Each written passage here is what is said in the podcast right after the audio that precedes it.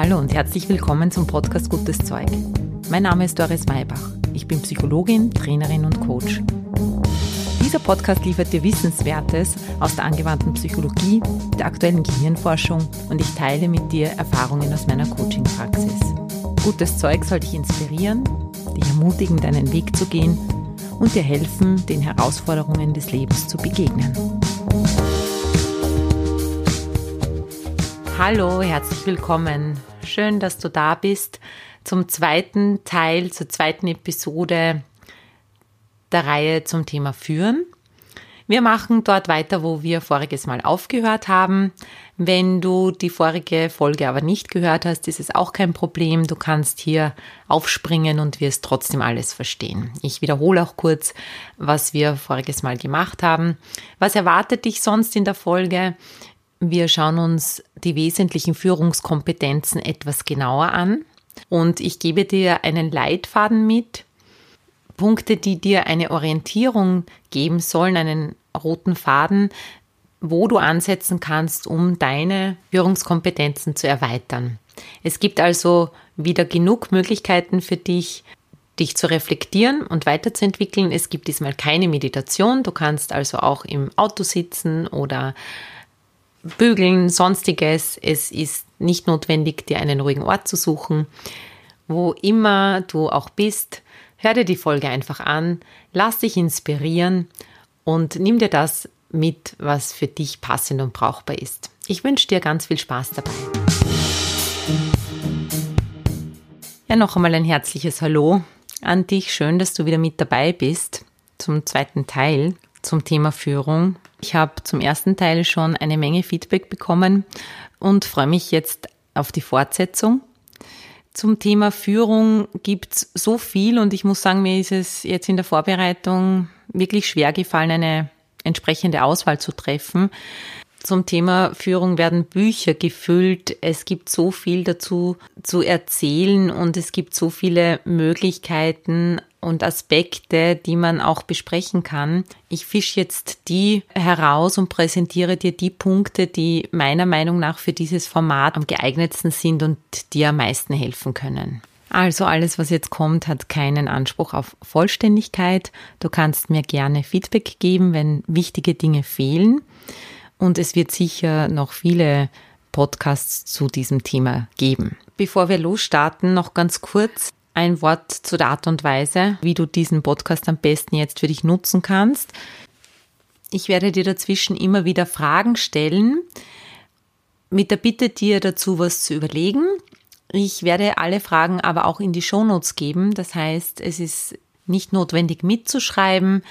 Hör jetzt einfach zu Lass dir die Fragen durch den Kopf gehen und zu einem späteren Zeitpunkt, wenn du tiefer gehen möchtest und das wirklich durcharbeiten möchtest, kannst du dir die Fragen jederzeit aus den Shownotes holen und dann Schritt für Schritt für dich durchgehen. Ich gebe dir nochmal einen kurzen Überblick und Rückblick über die Inhalte der ersten Folge. Ich habe anhand eines Beispiels vom Tanzen, von einem Trainer, vom René näher erläutert, dass eigentlich alle Führungskompetenzen sich in drei Kompetenzbereiche aufteilen lassen. Das erste ist die Selbstkompetenz, wie gehe ich mit mir selber um. Das zweite ist die Sozialkompetenz, wie gehe ich mit anderen um. Und die dritte Kompetenz ist die Sachkompetenz, die fachliche Kompetenz, wie, wie viel weiß ich und wie viel kann ich in Bezug auf mein Thema. Da möchte ich gleich anschließen und ein bisschen in die Tiefe gehen, und zwar beim Thema Selbstkompetenz. Es gibt nämlich eine ganz wesentliche Voraussetzung dafür, dass die Arbeit an diesen Kompetenzen überhaupt fruchtet, und zwar die, dass man daran glaubt, dass man Führung lernen kann. Was ich nämlich immer wieder höre, wenn ich mit Nachwuchsführungskräften spreche, die in diese Rolle hineinwachsen sollen, oder auch mit werdenden Eltern, ist so der Satz, ich kann das nicht ich kann nicht führen, ich bin nicht so gern im Mittelpunkt. Führung ist offensichtlich ganz oft assoziiert mit Bühne, mit laut sein, mit gerne im Mittelpunkt stehen und diesem marktschreierischen Aspekt. Und vielleicht geht es dir auch so, dass wenn du nicht zu diesen Leuten gehörst, dass du vielleicht auch das Gefühl hast, mir liegt Führung an und für sich nicht. So ein bisschen ist es vom Gefühl her so, als gäbe es ein Führungsgehen, das man selber einfach nicht bekommen hat. Ich kann hier gleich Entwarnung geben. Kompetenzen sind gelernt. Du hast bereits ein Set an Fähigkeiten und Kompetenzen in Bezug auf Führung, den Rest, den du brauchst, weil du vielleicht in eine neue Aufgabe hineinwächst, in eine neue Rolle hineinwächst, den kannst du dir dazu holen. Das ist eine ganz normale Sache der menschlichen Entwicklung. Es ist nur äußerst ungünstig, wenn dir selber nicht bewusst ist, dass du es kannst, weil du dann, weil dieser Glaubenssatz, ich kann nicht führen, das ist nicht meins, für deine Weiterentwicklung als Führungskraft natürlich äußerst ungünstig ist. Deshalb geht's für mich als Coach oft darum, mit meinen Klientinnen und Klienten zuerst einmal an dieser Selbstwirksamkeitserwartung zu arbeiten. Das ist ein Begriff aus der Psychologie, der beschreibt, in welchem Maße wir daran glauben, dass wir aufgrund unserer Kompetenzen in der Lage sind, eigene Leistungen in Bezug auf eine bestimmte Sache erfolgreich zu, er zu erbringen. Hierzu jetzt die erste Frage an dich. Wie kompetent fühlst du dich denn im Moment in Bezug auf Führung? Nimm dir am besten wieder einen Bereich deines Lebens heraus, in dem du führst, als Elternteil, als Vereinsmitglied, als Führungskraft, ganz egal. Und bewerte bitte auf einer Skala von 1 bis 10, wie wirkungsvoll du da bist. 10 ist, es läuft alles wie am Schnürchen, man verteilt die Aufgaben oder bespricht sich, die Dinge passieren, es geht gut voran. Eins ist, nichts von dem ist. Du sprichst, du redest, du tust und machst und erzielst aber nicht die gewünschte Wirkung. Einfach mal nur für dich dir deine Zahl denken oder aufschreiben. Das brauchst du dann, die Zahl brauchst du dann für später. Manchmal ist es aber auch so, dass Menschen eben führen, bereits auch eigentlich sehr erfolgreich sind, es aber nur nicht bemerken. Dann geht es im Coaching-Prozess mal darum, das überhaupt der Klientin, dem Klienten bewusst zu machen. So wie es der Fall war bei einem Klienten, mit dem ich vor einiger Zeit an seiner Wirksamkeit gearbeitet habe. Er hat mir erzählt, wie er führt. Er hat eine sehr zurückhaltende, ruhige Art gehabt und er hat gesagt, ich habe so das Gefühl, dass ich zu wenig mache, weil irgendwie braucht mich gar keiner. Wenn ich ein paar Tage nicht da bin, dann läuft die Sache ohne mich weiter. Was kann ich tun, um dafür meine Mitarbeiter wichtiger zu werden? Ich habe ihn dann angeschaut und habe ihm eine Frage gestellt und ich habe gesagt, ich habe gewusst, dass er einen Sohn hat. Ich habe gesagt, stell dir mal vor, dein Sohn hat einen Lehrer, eine Lehrerin, die ihn so führt, dass es eigentlich egal ist, ob die Lehrerin im Klassenraum ist oder nicht. Wenn die rausgeht, dann arbeitet dein Sohn und seine Klassenkameraden, Kameradinnen einfach weiter. Wie wäre das für dich als Vater? Würdest du so eine Lehrerin als gute Lehrerin empfinden oder nicht? Würde sie deiner Meinung nach dann zu wenig machen? Und ich habe an seiner Reaktion gemerkt, an seinen Augen, dass jetzt bei ihm gerade was ganz Wichtiges stattfindet. Nämlich diese Vorstellung, was denn überhaupt Führung ist und was Wirkung überhaupt ist, dass er die, dass die nochmal durcheinandergewirbelt worden ist. Wenn du es schaffst, dass deine Truppe, deine Kinder so weiterarbeiten, das so machen, wie es ausgemacht ist, egal ob du da bist oder nicht. Wäre das nicht eine schöne Sache? Ich habe dann eigentlich nicht mehr viel weiter tun müssen, als ihn zu bestärken in dem, was er schon tut, ihm bewusst zu machen, was er schon tut. Vielleicht möchtest du auch dir kurz überlegen, wo du schon überall dieses Stadium erreicht hast im Miteinander dass man die Dinge tut, egal ob der andere da ist, dass es da nicht um Überprüfen geht, um Kontrollieren, sondern dass es da eine Vertrauensbeziehung gibt, eine Klarheit gibt, dass jeder weiß, was zu tun ist. Da sind so viele Voraussetzungen notwendig, dass dieses, dass dieses Team so arbeiten kann. Und das war die Hauptaufgabe im Coaching, ihm das einfach bewusst zu machen, wie viele Schritte er tut, ganz automatisch, die es ermöglichen, dass er, dass nicht mehr alles an ihm hängt. Das sind Dinge wie, dass er delegieren kann, dass er vertraut, dass er erlaubt, dass Menschen ihren eigenen Weg finden.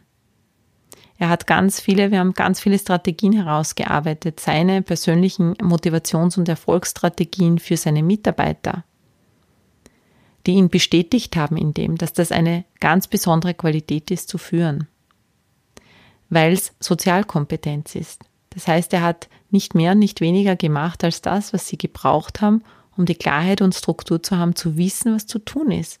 Und, und er es offensichtlich auch geschafft hat, dass sie so hoch intrinsisch motiviert sind, dass sie für die Sache arbeiten. Wie kann man das jetzt erreichen? Das erste ist, wie du jetzt wahrscheinlich schon bemerkt hast, ist, dass es sehr wichtig ist, sich über das eigene Rollenverständnis klar zu werden, weil in seinem Fall war es so, dass er zwar wirkungsvoll war, aber das für sich gar nicht so empfunden hat. Und dass er dann einfach auch das Gefühl hatte, in Gesprächen mit oben, mit der nächsten Stufe, mit seiner Führungskraft, dass er seine Qualitäten, nachdem er sich seiner eigenen Qualitäten nicht bewusst war, dass er die dann auch nicht kommunizieren konnte und dann eigentlich unterschätzt wurde. Und das ist auch ungünstig. Das heißt, du solltest einmal als allererstes dieses Rollenverständnis für dich klären. Dafür können drei Fragen hilfreich sein, damit du für dich dein ganz eigenes Rollenverständnis definierst. Bitte nimm dir wieder deinen eigenen Kontext und frage dich, was ist für mich in Bezug auf diese Aufgabe, auf diese Rolle ein Erfolg? Die zweite Frage lautet, was ist mir in Bezug auf diese Rolle, in Bezug auf diese Aufgabe wichtig? Die dritte Frage ist, wohin soll es eigentlich gehen? Wohin führe ich denn meine Mitarbeiter, meine Kinder, meine Familie, meine Freunde? Denk dir das jetzt mal beim Zuhören durch. Vielleicht magst du es danach einfach für dich in Ruhe bearbeiten. Diese Fragen sind eben wichtig, um für dich selber diese Klarheit zu bekommen, die jetzt notwendig ist, für diese Schritte, die ich dir jetzt sage, für diesen Leitfaden, den ich angekündigt habe, wie du deine Führungskompetenzen erweitern kannst. Als Führungskraft übernimmst du Verantwortung für eine Aufgabe oder für die Erreichung eines Ziels. Du führst dabei aber immer Menschen und Menschen haben Grundbedürfnisse. Am wirkungsvollsten bist du dann, wenn du diese Grundbedürfnisse des Menschen kennst. Das eint uns alle. Also das ist jetzt, äh, wir sind zwar individuell natürlich sehr verschieden, auch was wir brauchen und benötigen. Nur du solltest und musst die Grundbedürfnisse von Menschen kennen, damit du da aufsetzen kannst und sie dann ihrer Individualität entsprechend führen kannst. Das erste und wichtigste Grundbedürfnis des Menschen ist das Bedürfnis nach Sicherheit. Die Erfüllung dieses Bedürfnisses ist noch essentieller als die Erfüllung der anderen drei, weil ohne Sicherheit gar nichts geht. Du als Führungskraft hast die Aufgabe, den Menschen ein sicheres Gefühl zu geben. Das heißt, einen klaren Rahmen, auf den sie sich beziehen können, einen Bezugsrahmen, der ihnen hilft, sich zu orientieren und zurechtzufinden. Du kennst das wahrscheinlich, vielleicht noch aus Schulzeiten oder wenn du einen neuen Job angenommen hast dass du zuerst einmal abcheckst, wie läuft's denn hier? Solange du dich innerlich nicht entspannen kannst, bist du auch nicht bereit, Informationen aufzunehmen. Sehr gute Lehrer wissen das. Die fangen mit dem Stoff nicht vor der fünften, sechsten Stunde an. Niemand kann Deutsch oder Englisch lernen, wenn er zuerst einmal auschecken muss, ob es hier überhaupt sicher ist. Deshalb gib bitte deinen Mitarbeitern, Mitarbeiterinnen Zeit, dass sie sich entspannen können. Überfordere sie nicht am Anfang mit Dingen, die sie sich überhaupt nicht merken können, weil ihr ganzer Organismus noch in Anspannung ist. Sicherheit bedeutet auch, dass hier, das kennst du vielleicht auch aus der Schule, nichts passiert, dass sie in irgendeiner Form bloßgestellt werden. Scham ist eines der schlimmsten Gefühle, die wir als Menschen fühlen können. Verhindere bitte, dass sich jemand schämen muss, soweit es geht. Wie du mit Menschen umgehst, die Fehler machen, wie du mit Menschen umgehst, die Schwächen zeigen, wie du mit Situationen umgehst, die unvorhergesehen passieren, ist der Maßstab dafür, wie sicher sich Menschen in deiner Nähe fühlen, wie wohl sie sich fühlen können. Auf der gefühlsmäßigen Ebene Sicherheit zu vermitteln ist sehr wichtig. Du kannst den Prozess noch zusätzlich unterstützen, indem du, indem du den Menschen mitteilst, was du von ihnen erwartest und zeig ihnen vor allem implizit oder explizit, nach welchen Prinzipien du führst. Dabei kann dir jetzt dieser Fragenkatalog, diese drei Fragen helfen, die ich dir vorher mitgegeben habe, mit den Aspekten, was dir wichtig ist, in welche Richtung du führst und was für dich Erfolg ist, weil genau diese Dinge sind es, die dann höchstwahrscheinlich auch deine Prinzipien, deine Leitfäden sind, nach denen du führst. Das zweite Bedürfnis ist das Bedürfnis nach Autonomie. Menschen brauchen Freiheit. Innerhalb des Bezugsrahmens der Sicherheit brauchen Menschen die Freiheit, selber Entscheidungen treffen zu können. Ich hatte mal eine Führungskraft im, im Coaching und also der war sehr, sehr erfolgreich und er hat dann gesagt, er versteht ja nicht, wie viele Meetings ablaufen, nämlich dass man hineingeht in ein Meeting und überhaupt nicht weiß, was da eigentlich dabei herauskommen soll bei dem Meeting. Und dann wird herumgeredet und dann will eigentlich keiner mehr hingehen. Und er sagt, er macht Folgendes. Er weiß immer, was bei dem Meeting herauskommen soll. Und er lässt sich immer überraschen, welche Ideen zur Umsetzung seine Leute haben. Das Was liegt bei ihm, das Wie bei den Mitarbeitern. Diese Freiheit, die er ihnen gibt, selbst entscheiden zu dürfen, wie sie die Sache angehen, macht ihn extrem erfolgreich. Autonomie ist ein kritischer Punkt auch in Bezug auf Burnout. Man sieht in Organisationen, die sehr, sehr starr hierarchisch sind, wo Menschen wenig Gestaltungsspielraum haben und sich an strikte Anweisungen halten müssen, wie beim Militär oder auch in Krankenhäusern, dass die Burnout-Rate sehr, sehr hoch ist. Das nächste Bedürfnis ist das Bedürfnis nach Zugehörigkeit. Wir Menschen sind soziale Wesen. Wir sind abhängig davon, dass wir unter unseresgleichen sind.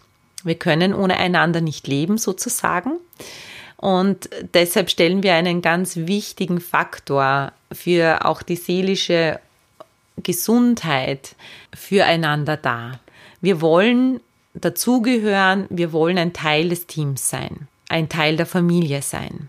Deshalb schaffe bitte Strukturen und schaffe Möglichkeiten, dass sich Menschen deiner Gruppe, die du führst, zugehörig fühlen können und dürfen.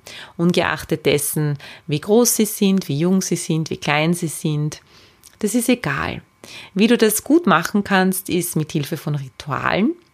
Im beruflichen Kontext können das schon fix sein, das können aber auch Teammeetings auf anderer Ebene sein, das kann aber auch manchmal der Kaffee, die Kaffeepause sein, die ganz die, die nicht offiziell jetzt einberufen wird und die trotzdem so ein Ritual ist. Hier bitte ich dich, dass wenn du das feststellst, dass es so Rituale auch vielleicht unter den Teammitgliedern gibt, die, die vielleicht manchmal so den Anschein haben, dass sie auf Kosten der, der Arbeitszeit gehen oder der Produktivität gehen, bitte unterschätze nicht den Wert dieser Rituale. Ja, und schließlich das vierte Grundbedürfnis. Wir brauchen Anerkennung und Wertschätzung. Wir brauchen Anerkennung und Wertschätzung von uns selbst, aber auch von anderen. Wir brauchen das Feedback, sind wir auf dem richtigen Weg oder nicht.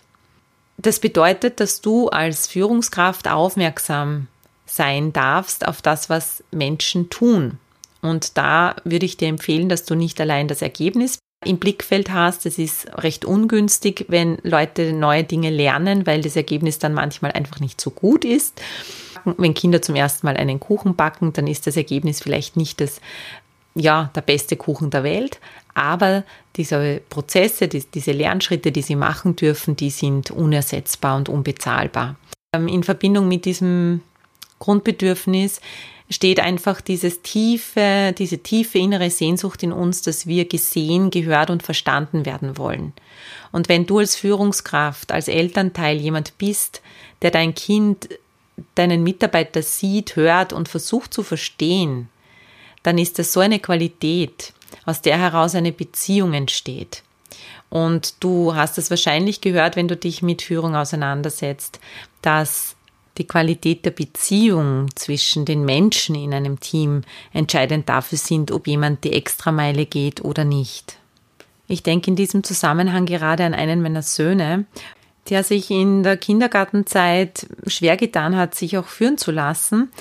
Er ist aus dem Turnverein geflogen und beim Judo-Schnuppertraining wurde ich schon empfangen und man hat mir nahegelegt, dass wir das nächste Mal nimmer kommen brauchen, weil, ja, weil mein Sohn eben nicht so leicht zu handeln ist.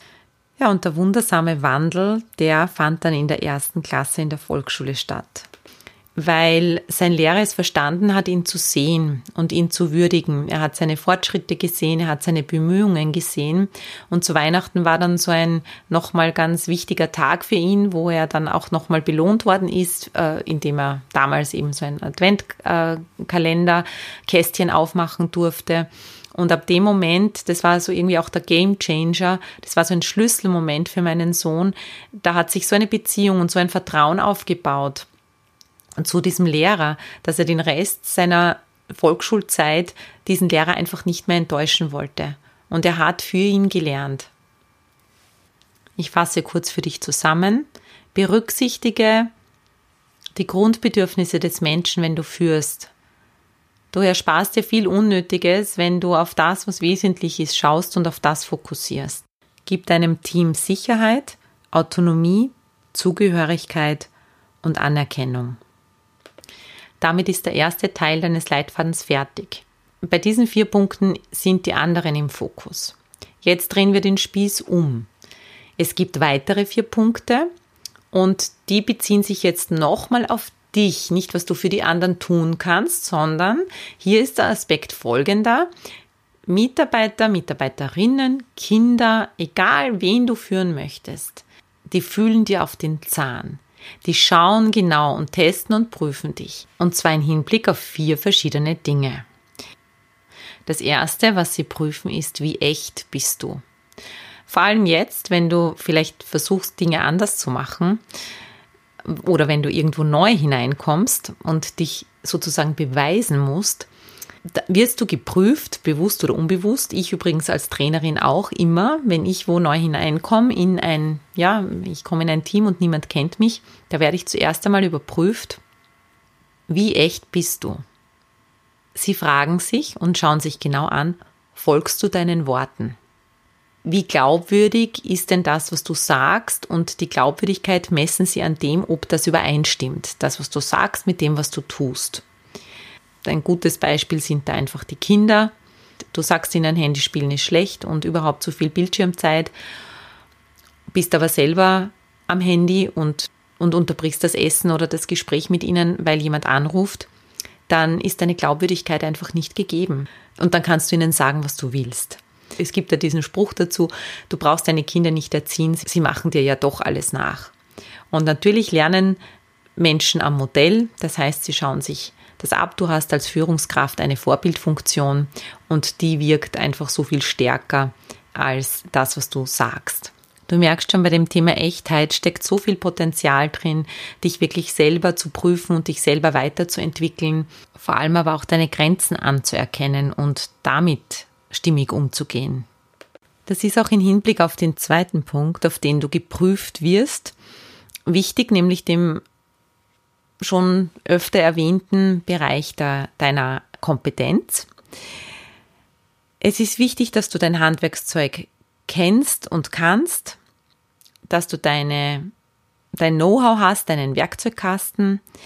Es kann aber genauso gut eine, eine Kompetenz sein, nicht alles zu wissen und dieses Nichtwissen in die Gruppe hineinzuspielen und das Wissen der Gruppe zu nutzen es holt dich auch aus diesem Alleinsein heraus. Wenn du eine Führungskraft bist, die die anderen mitnimmt, dann bist du nicht allein.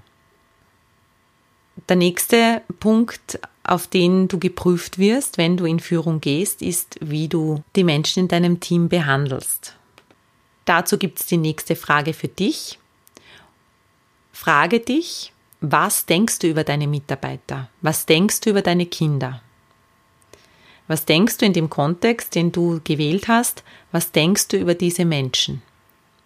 Unterschätze nicht die Power, die das hat. Sei hier bitte ehrlich zu dir selber, weil das, was du über sie denkst, so behandelst du sie dann auch. Und diese Dinge, die nimmst du auch an ihnen wahr. wenn du das ändern möchtest, dann ändere dein, deine Gedanken über sie. Und als vierten Punkt gibt es den Bereich der Souveränität. Menschen schauen sich an, wie souverän bist du. Und zwar dann, wenn etwas nicht so läuft wie geplant. Sie wollen eben, dass du souverän auch mit deinem Nichtwissen umgehst, souverän mit deiner eigenen Verletzlichkeit umgehst. Und Menschen brauchen das, dass sie deine Handschlagqualität auch spüren und bemerken auf dieser Beziehungsebene. Huh, das war jetzt jede Menge Content. Du bist tapfer, wenn du bis hierher mit durchgehalten hast. Dafür ist der Leitfaden jetzt aber auch fertig. Du kannst ihn jetzt gleich anwenden, um zu schauen, wie du deine Wirksamkeit ganz konkret erhöhen kannst. Du hast dich selbst zu Beginn auf einer Skala von 1 bis 10 eingeschätzt, wie wirkungsvoll du dich in Bezug auf deinen Kontext im Moment einschätzt in deinem Führungsverhalten. Und ich bitte dich jetzt, dir die Zahl nochmal zu vergegenwärtigen und dich dann zu fragen, an welchen der genannten Punkte kannst du ansetzen, damit du deine Wirksamkeit erhöhen kannst. Möchtest du an deiner Echtheit arbeiten? Möchtest du daran arbeiten, wie du Menschen behandelst, was du über sie denkst? Möchtest du an deiner Kompetenz arbeiten oder an deiner Souveränität, an dieser Fähigkeit, auch unpopuläre Entscheidungen zu treffen? Und dann nimm dir bitte einen Punkt heraus und dann schau auch nochmal, welcher der Bereiche der Grundbedürfnisse, wo sagst du, da gibt es auch was zu tun, Gebe ich genug Sicherheit? Gebe ich genug Freiheit, Autonomie? Gebe ich oder schaffe ich einen Rahmen von Zugehörigkeit? Gehören alle dazu? Bedenke ich alle mit? Und gebe ich genug Anerkennung, Feedback? Bitte auch hier eines nehmen für dich und dann bitte ich dich, dass du dir überlegst, in welcher Weise du die tägliche Praxis aufsetzt. Das ist jetzt fast so wie ein Fitnessplan, wo du dir zwei Übungen für, den, für jeden Tag zusammenstellst. Und das macht schon Sinn, wenn du dir das dann später auch noch verschriftlichst, dass es dann konkrete Formen annimmt. Man vergisst ja dann manchmal doch so schnell im Alltag. Genau. Und dann wünsche ich dir einfach viel Spaß beim Üben. Denk daran, das mentale Fitnessstudio braucht auch oft einen Besuch. Ja, du bestimmst die Intensität der Wirkung von dem, was du jetzt gehört hast. Danke, dass du bis zum Schluss mit dabei warst. Ich freue mich auf nächste Woche, wenn wir uns noch einmal mit dem Thema Führung beschäftigen. Ich weiß noch nicht genau, was ich mir dann noch heraushole aus dieser Vielzahl an Möglichkeiten. Ich lasse mich selber von mir überraschen. Ich wünsche dir jetzt einfach eine schöne, erfolgreiche Woche. Bis bald!